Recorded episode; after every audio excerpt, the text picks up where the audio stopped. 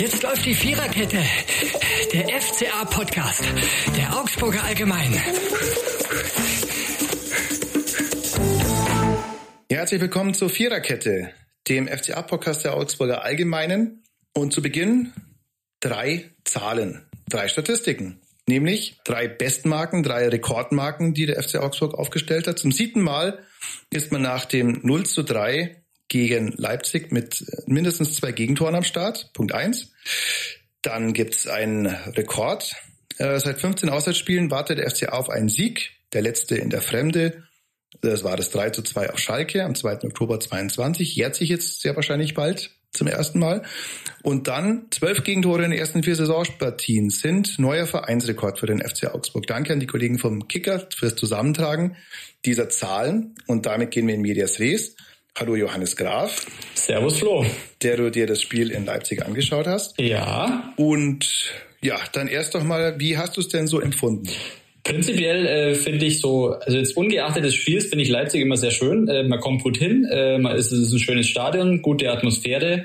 Aber man muss halt auch sagen, für den FC Augsburg lohnt sich diese Reise eigentlich gar nicht mehr. Also ich würde sagen, in Zukunft kann man einfach sagen, ja, alles klar, wir bleiben in Augsburg, sparen wir uns die Fahrtkosten, ihr kriegt die Punkte, alles okay. Dann gibt's nur eine 0 zu 3 Niederlage, also so wie jetzt auch. Und äh, ja. Und man spart sich viel Ärger.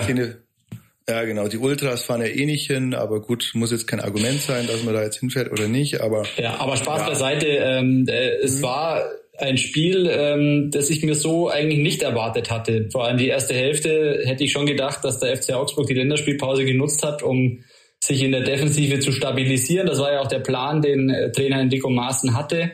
Ähm, und letztlich muss man dann sagen, klar, man hatte am Anfang diese, diese Chance von Dion Bellio, ähm, wo er noch geblockt wird. Aber danach war es schon echt erschreckend, wie schlecht der FC Augsburg in dieser ersten Spielhälfte verteidigt hat. Und man hatte dann eigentlich noch Glück, dass man nicht mit 0 zu 4 in die Kabine geht. Ähm, es war schon wirklich ein Offenbarungseiten der ersten Hälfte. Mhm.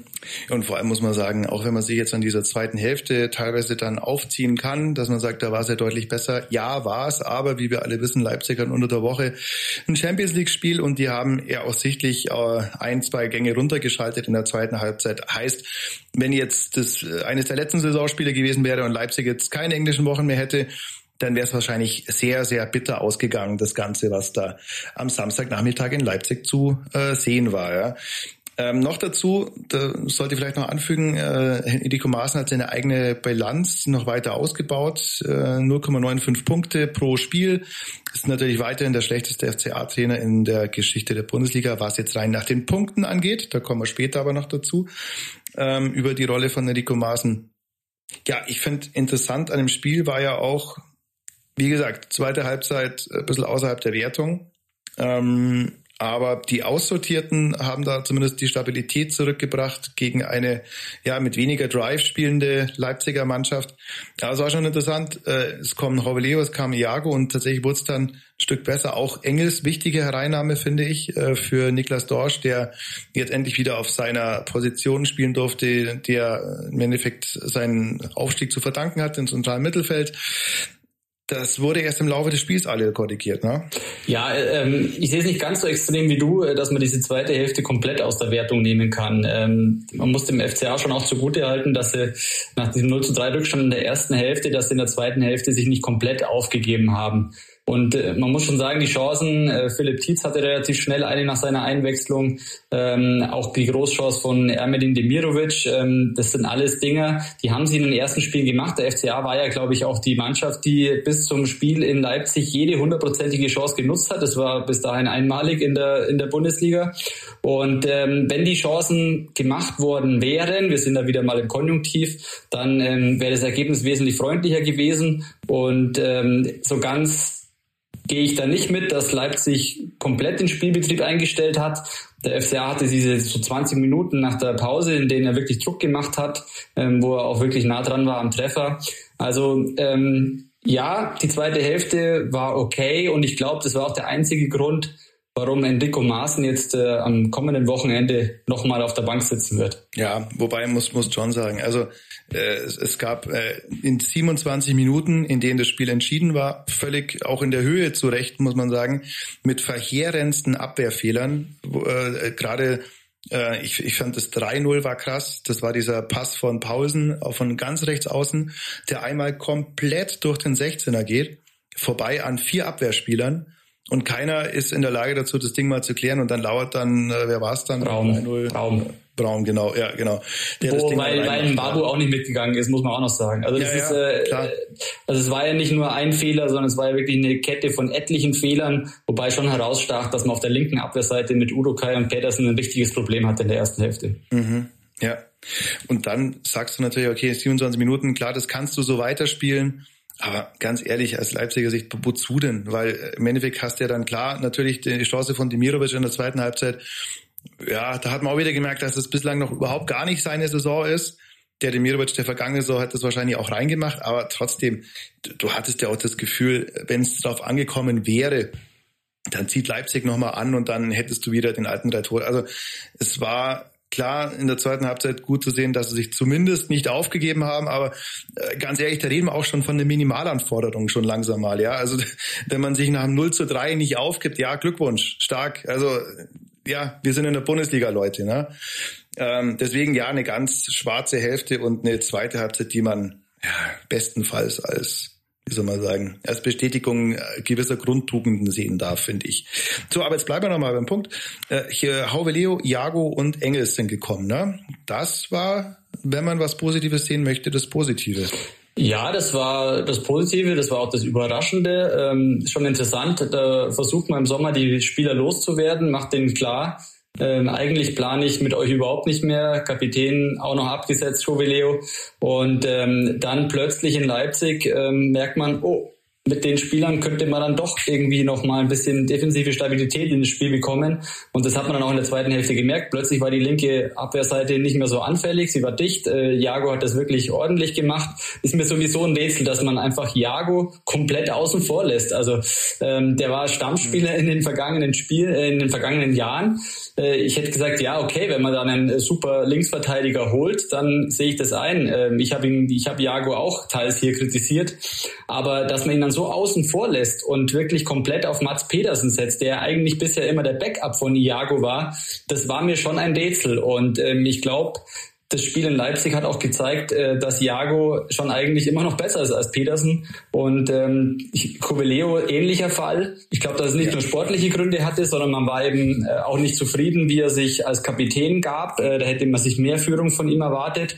Ähm, aber sportlich muss man sagen, ist er halt schon immer noch eine Bank. Und äh, deswegen, ich habe es nicht verstanden, dass man so kategorisch einfach diese Spieler ähm, äh, aus, dem, aus dem Spielbetrieb nimmt, so nenne ich es jetzt einfach mal.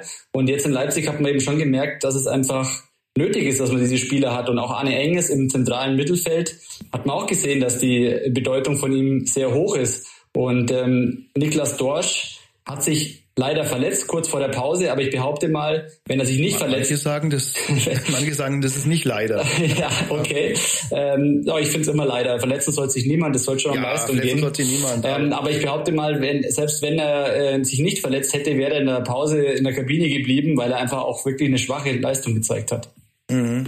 Ja, genau. Also manche formulieren den Satz, äh, ohne leider musste Niklas Dorsch rausgehen. Ähm, ja, ist auch überhaupt gar nicht seine Saison. Dann kam äh, Arne Engels, der, ja, der, der halt spielerisch, äh, in der es auch, auch generell einfach ein bisschen mehr auf dem Kasten hat, muss man leider in dieser Deutlichkeit auch so sagen. Ja, ähm, ja beim FC Augsburg ist jetzt eine mega kritische Aufarbeitung äh, angekündigt worden. Ähm, Ermedin Demirovic hat die erste Halbzeit als Vollkatastrophe bezeichnet. Indiko Masner gesagt, er sei einfach angefressen. Ähm, und jetzt äh, geht vieles nach Mainz hin.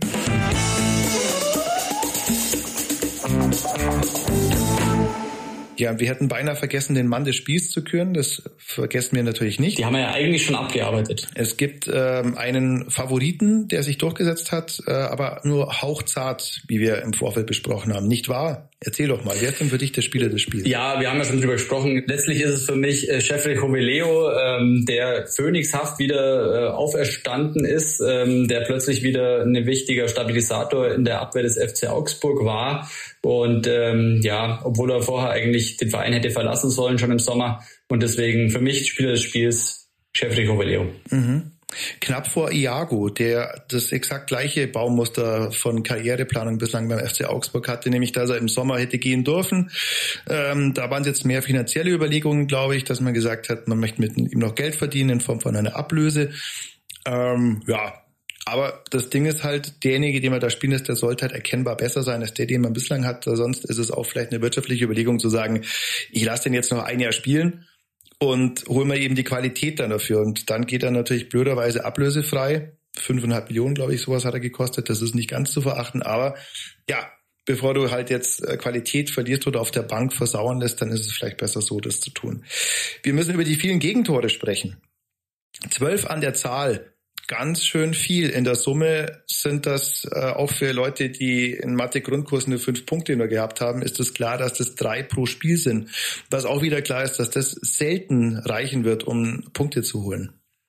Ja, da muss man schon eine verdammt gute Offensive haben mit verdammt vielen Toren, dass man das irgendwie auffangen kann. Ähm, also deswegen ist es eine alte Weisheit. Äh, eine Floskel muss ich jetzt leider hier bedienen, dass man in der Abwehr ähm, Meisterschaften gewinnt, beziehungsweise ich nenne es einfach mal Abstiege verhindert und äh, im Angriff Spiele gewinnt. Und ähm, ja, deswegen, das sind einfach viel zu viele Gegentore. Maaßen hat jetzt in Leipzig versucht, es mit einer Fünferkette zu lösen, indem er drei Innenverteidiger aufstellt, äh, die Außenbahnen verstärkt verstärkt. Letztlich war es dann so, dass das Zentrum viel zu offen war.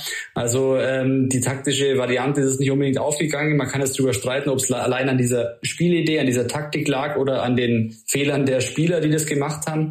Ähm, aber es sind definitiv viel zu viele Gegentore. Ähm, wir erinnern uns an die vergangene Saison. Die wichtigen Erfolge hat der FC Augsburg in den Spielen ähm, geholt, als er zu Null gespielt hat. Da gab es ja diese Serie von drei 1 zu Null Erfolgen, ähm, die letztlich dann ja der Garant für den Klassenerhalt waren. Und ähm, deswegen zwölf Gegentore in vier Spielen ist schon extrem viel. Und ähm, man muss es auch mit dem Hintergrund sehen, dass Enrico Maaßen vor diesem Spiel in Leipzig angekündigt hat, wir haben diese Länderspielpause genutzt, um für defensive Stabilität zu sorgen. Und äh, wenn man sich das Spiel dann in Leipzig angeschaut hat, die erste Hälfte, dann war das eigentlich genau der Gegensatz von dem, was er angekündigt hat. Mhm.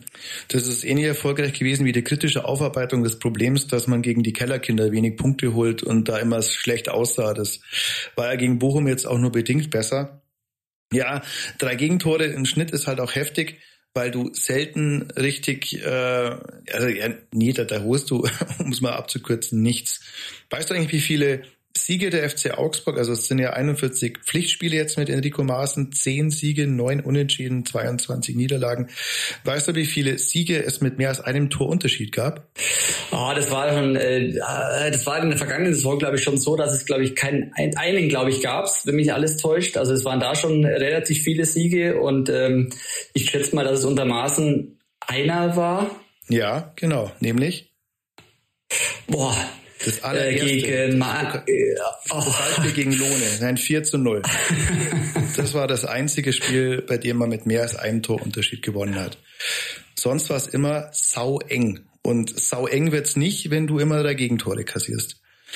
Ja, und dann ist es, glaube ich, einigermaßen wurscht, ob du mit Dreier, Fünfer oder Achterkette spielst, wenn es einfach nicht stimmt. Also wenn du einfach aus welchen Gründen auch immer kein, kein Konzept herbringst, ähm, das dir defensive Stabilität leistet, Klar war das jetzt Leipzig, klar war das eine Top-Mannschaft, aber es sah ja gegen andere Mannschaften äh, auch nicht besser aus in dieser Saison. Ja, man kann es einfach abkürzen. Es ist so, dass man einfach die Balance noch nicht gefunden hat und was, was dem FCA einfach fehlt, was in der Vergangenheit schon da war, äh, ist diese Kompaktheit. Also wir haben, wir haben viel über andere Trainer geschimpft. Äh, ich erinnere mich da an ganz grausamen Fußball von Heiko Herrlich. Ähm, der Fußball unter Markus Weinzel, der hat sich teilweise da auch nicht groß unterschieden davon.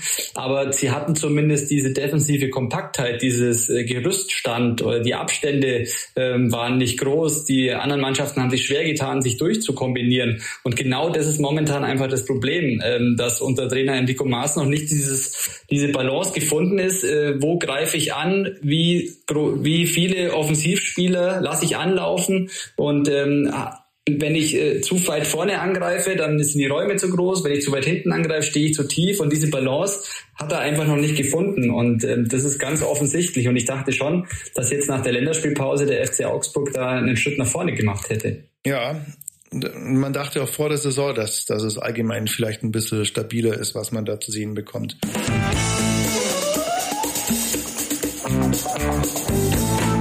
wir müssen noch das Lied küren, wenn dieses Spiel ein Song wäre.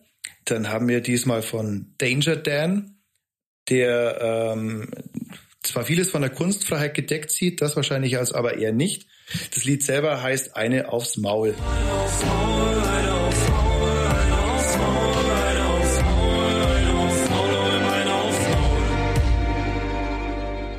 Denn nichts anderes war es, was am Samstagnachmittag passiert ist. Und äh, danke an die Leipziger, dass ihr es gnädig gemacht habt, dass nach der zweiten Halbzeit viele vielleicht schon in der Champions League Vorbereitung waren. Sonst wäre es vielleicht noch deutlich fotziger ausgegangen. Sag mal in Bayern so, ne? Weiß jeder. Also, okay. Äh, 3 zu 0. Gefühlt ein bisschen bitterer. Naja. So, jetzt sind wir aber im, im Vorblick auf das nächste Spiel gegen Mainz. Das ist so sehr baugleich gegenüber dem Bochum-Spiel. Erneut hast du eine, eine Mannschaft, die hinten drin steht, die keinen guten Drive in der Saison hat, äh, die auch Probleme hat, erkennbar. Und dann darf man schon die Frage stellen, wie wichtig dieses Spiel für Enrico Maaßen ist. Das, was wir sagen wir mal, an, an ich nenne es jetzt mal Schwingungen erfasst haben, ist, dass er auf alle Fälle, dass er dieses Spiel bekommt, also dass, dass es nicht zur Diskussion steht, dass man in Lico Maaßen, dass man sich trennt. Da deutet jetzt, stand jetzt nichts darauf hin. Ähm, aber es ist natürlich schon eine Bewährungsprobe für ihn, denn er muss jetzt A zeigen, dass er diese Mannschaft aufrichten kann nach so einem 0-3 und vor allem, dass diese kritische Aufarbeitung der vergangenen Saison, wie gesagt, gegen Kellerkinder sieht's nicht gut aus. Man will zu Hause das Heft in der Hand haben, man will wutig sein, man will natürlich endlich mal die Punkte holen. Ist ein Pflichtsieg, oder? Ich würde sogar so weit gehen, es ist nicht nur eine Bewährungsprobe, sondern äh, ich sehe es schon als letzte Chance auch für äh, mhm. Enrico Maaßen, ähm, da irgendwie seinen Job zu retten. Ähm, ich behaupte auch, wenn diese zweite Hälfte in Leipzig nicht so gelaufen wäre, wie sie gelaufen ist, also wenn der FCA sich da nicht aufgebäumt hätte und sich gegen diese äh, Niederlage gestemmt hätte, dann äh, hätten wir auch schon gegen Mainz einen neuen Trainer auf der Bank des FC Augsburg gesehen. Ähm, dahingehend ähm, bin ich jetzt wirklich mal gespannt. Ich glaube auch, dass, äh, oder so wie, wie du auch sagst, so nehme ich es auch wahr, ähm, dass jetzt das Spiel gegen Mainz noch abgewartet werden wird. Es ist wieder ein Spiel, wie du schon gesagt hast, ähm, gegen diese vermeintlichen Gegner auf Augenhöhe. Äh, ein Gegner, ähm, gegen den man in der vergangenen Saison nicht so gut ausgesehen hat oder hat man ja reihenweise nicht gegen diese Gegner so gut ausgesehen, sondern eher gegen Top-Mannschaften. Und ähm, daran wird sich Maaßen jetzt messen lassen müssen. Und ich behaupte, auch wenn das Spiel am Samstag nicht gewonnen wird, dann glaube ich nicht, dass Enrico Maaßen beim nächsten Spiel noch äh, Trainer des FC Augsburg sein wird. Und ähm, mit dieser Erwartungshaltung müssen jetzt alle äh, umgehen können beim FC Augsburg. Ähm, ich behaupte auch, dass es längst schon einen Plan B gibt, äh, wenn es am Samstag schiefgehen sollte. Ähm, Marinko Jurendic war gestern sehr zurückhaltend, äh, ist natürlich auch seine Art irgendwie, aber ähm, ich glaube schon, dass er, dass er im Hintergrund äh, auf jeden Fall andere Trainer im Auge hat. Äh, wir haben ja auch schon darüber gesprochen, dass es ihm natürlich wesentlich leichter fallen dürfte, nach dem Abschied von Stefan Leuter sich von Enrico Maaßen zu trennen, weil er einfach die Freiheit hat, dass er Maaßen nicht verpflichtet hat. Und ähm, das kann er dann auch ganz gut öffentlich darstellen. Entsprechend, es wird ein soll man es Endspiel nennen, Schicksalsspiel, wie auch immer, für Enrico Maaßen. Mhm. Also da kann man vielleicht an der Stelle nochmal die Pro und Kontras äh, für und gegen Enrico Maaßen aufführen. Also äh, die Kontras ist, was du gesagt hast, man, man hat ähm, ja man hat kein, keine Stabilität. Es gibt diesen Punkteschnitt, der, der verheerend ist. Und äh, was jetzt leider auch, also auch da wiederhole ich mich, äh, was lange Zeit ein Pro war, der Weg stimmt, diese Herangehensweise. Ähm, der Weg stimmt äh, mit dem Bochum-Spiel nicht mehr. Ja, also das war nicht mutig, das war das Gegenteil von dem, was man sich vorgibt, das Gegenteil von dem, was der Verein propagiert. Ja, äh, das äh, gibt es erstmal auf dem Platz relativ wenig, was man, von dem man sagt, das ist der Punkt, ähm, an dem ich festmachen könnte, dass das läuft besser.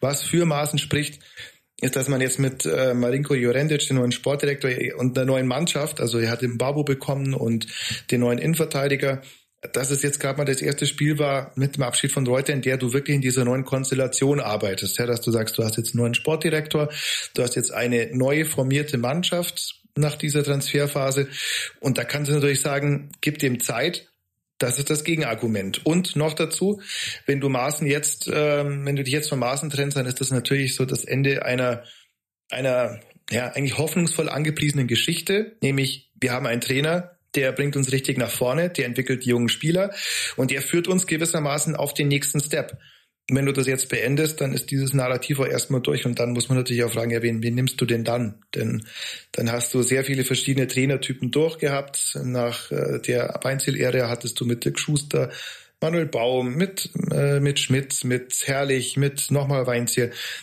Wirklich ganz grundverschiedene Typen. Und jeder für sich anders. Und dann muss ich fragen, ja, wer passt denn da jetzt eigentlich? Ja, also der Umbruch ist gewaltig, haben wir ja auch schon öfter thematisiert. Ähm, Nico Maaßen finde ich auch, äh, ist so prinzipiell kein, kein schlechter Trainer und äh, von der Gesamtkonstruktion passt es auch ganz gut.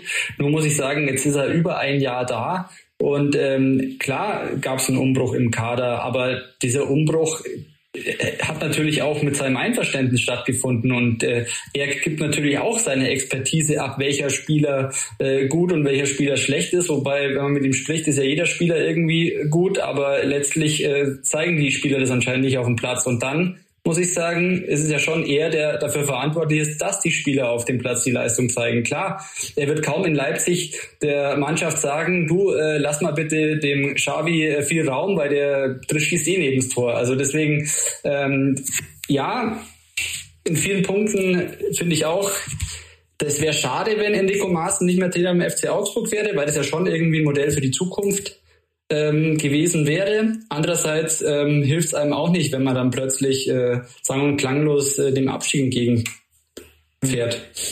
Und derzeit findet man tatsächlich einfach leider wenig Argumente, auch langfristigerweise, die einen da hoffnungsvoll stimmen, dass es noch was wird. Aber ja, in vieler Hinsicht wird dann, ähm, da wird einiges von Mainz abhängen, auch wie du dich da verkaufst, selbst wenn du ja, also ja, wobei ich glaube, ja. über den Punkt sind wir schon hinaus. Also ja, ja. Äh, ich glaube, jetzt geht's nicht mehr darum, äh, irgendwie äh, gut zu spielen, sondern jetzt geht's schon auch wirklich mal um Ergebnisse. Das hat auch Marinko Jurendic gesagt nach dem Spiel in Leipzig. Es ist halt nun mal ein Ergebnissport Klingt jetzt auch wieder nach einer Floskel, aber so ist es nun mal. Und äh, mhm.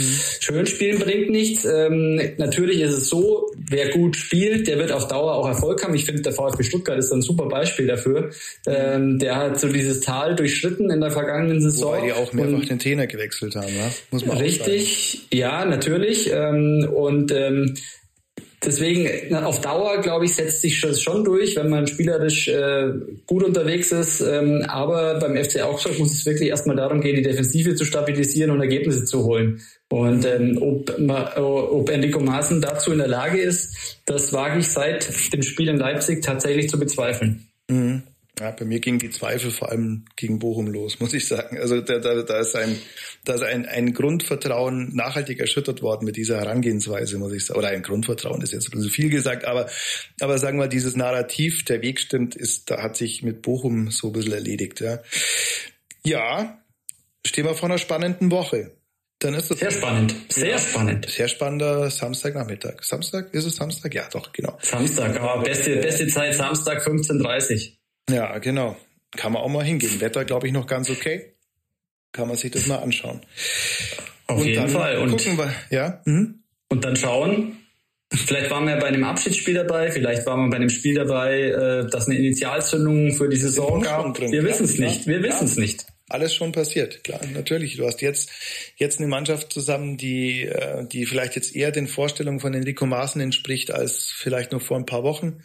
Du hast vielleicht auch Spieler dabei. Vielleicht ist es gar nicht so schlecht, dass so einer wie Hauwe Leo äh, jetzt zurückkommt ähm, und sich auch beweisen muss und will, weil auch für den geht es natürlich um eine berufliche Zukunft äh, und einen Vertrag, den er irgendwo unterschreiben wird, sehr wahrscheinlich nicht beim FCA, aber es ist so.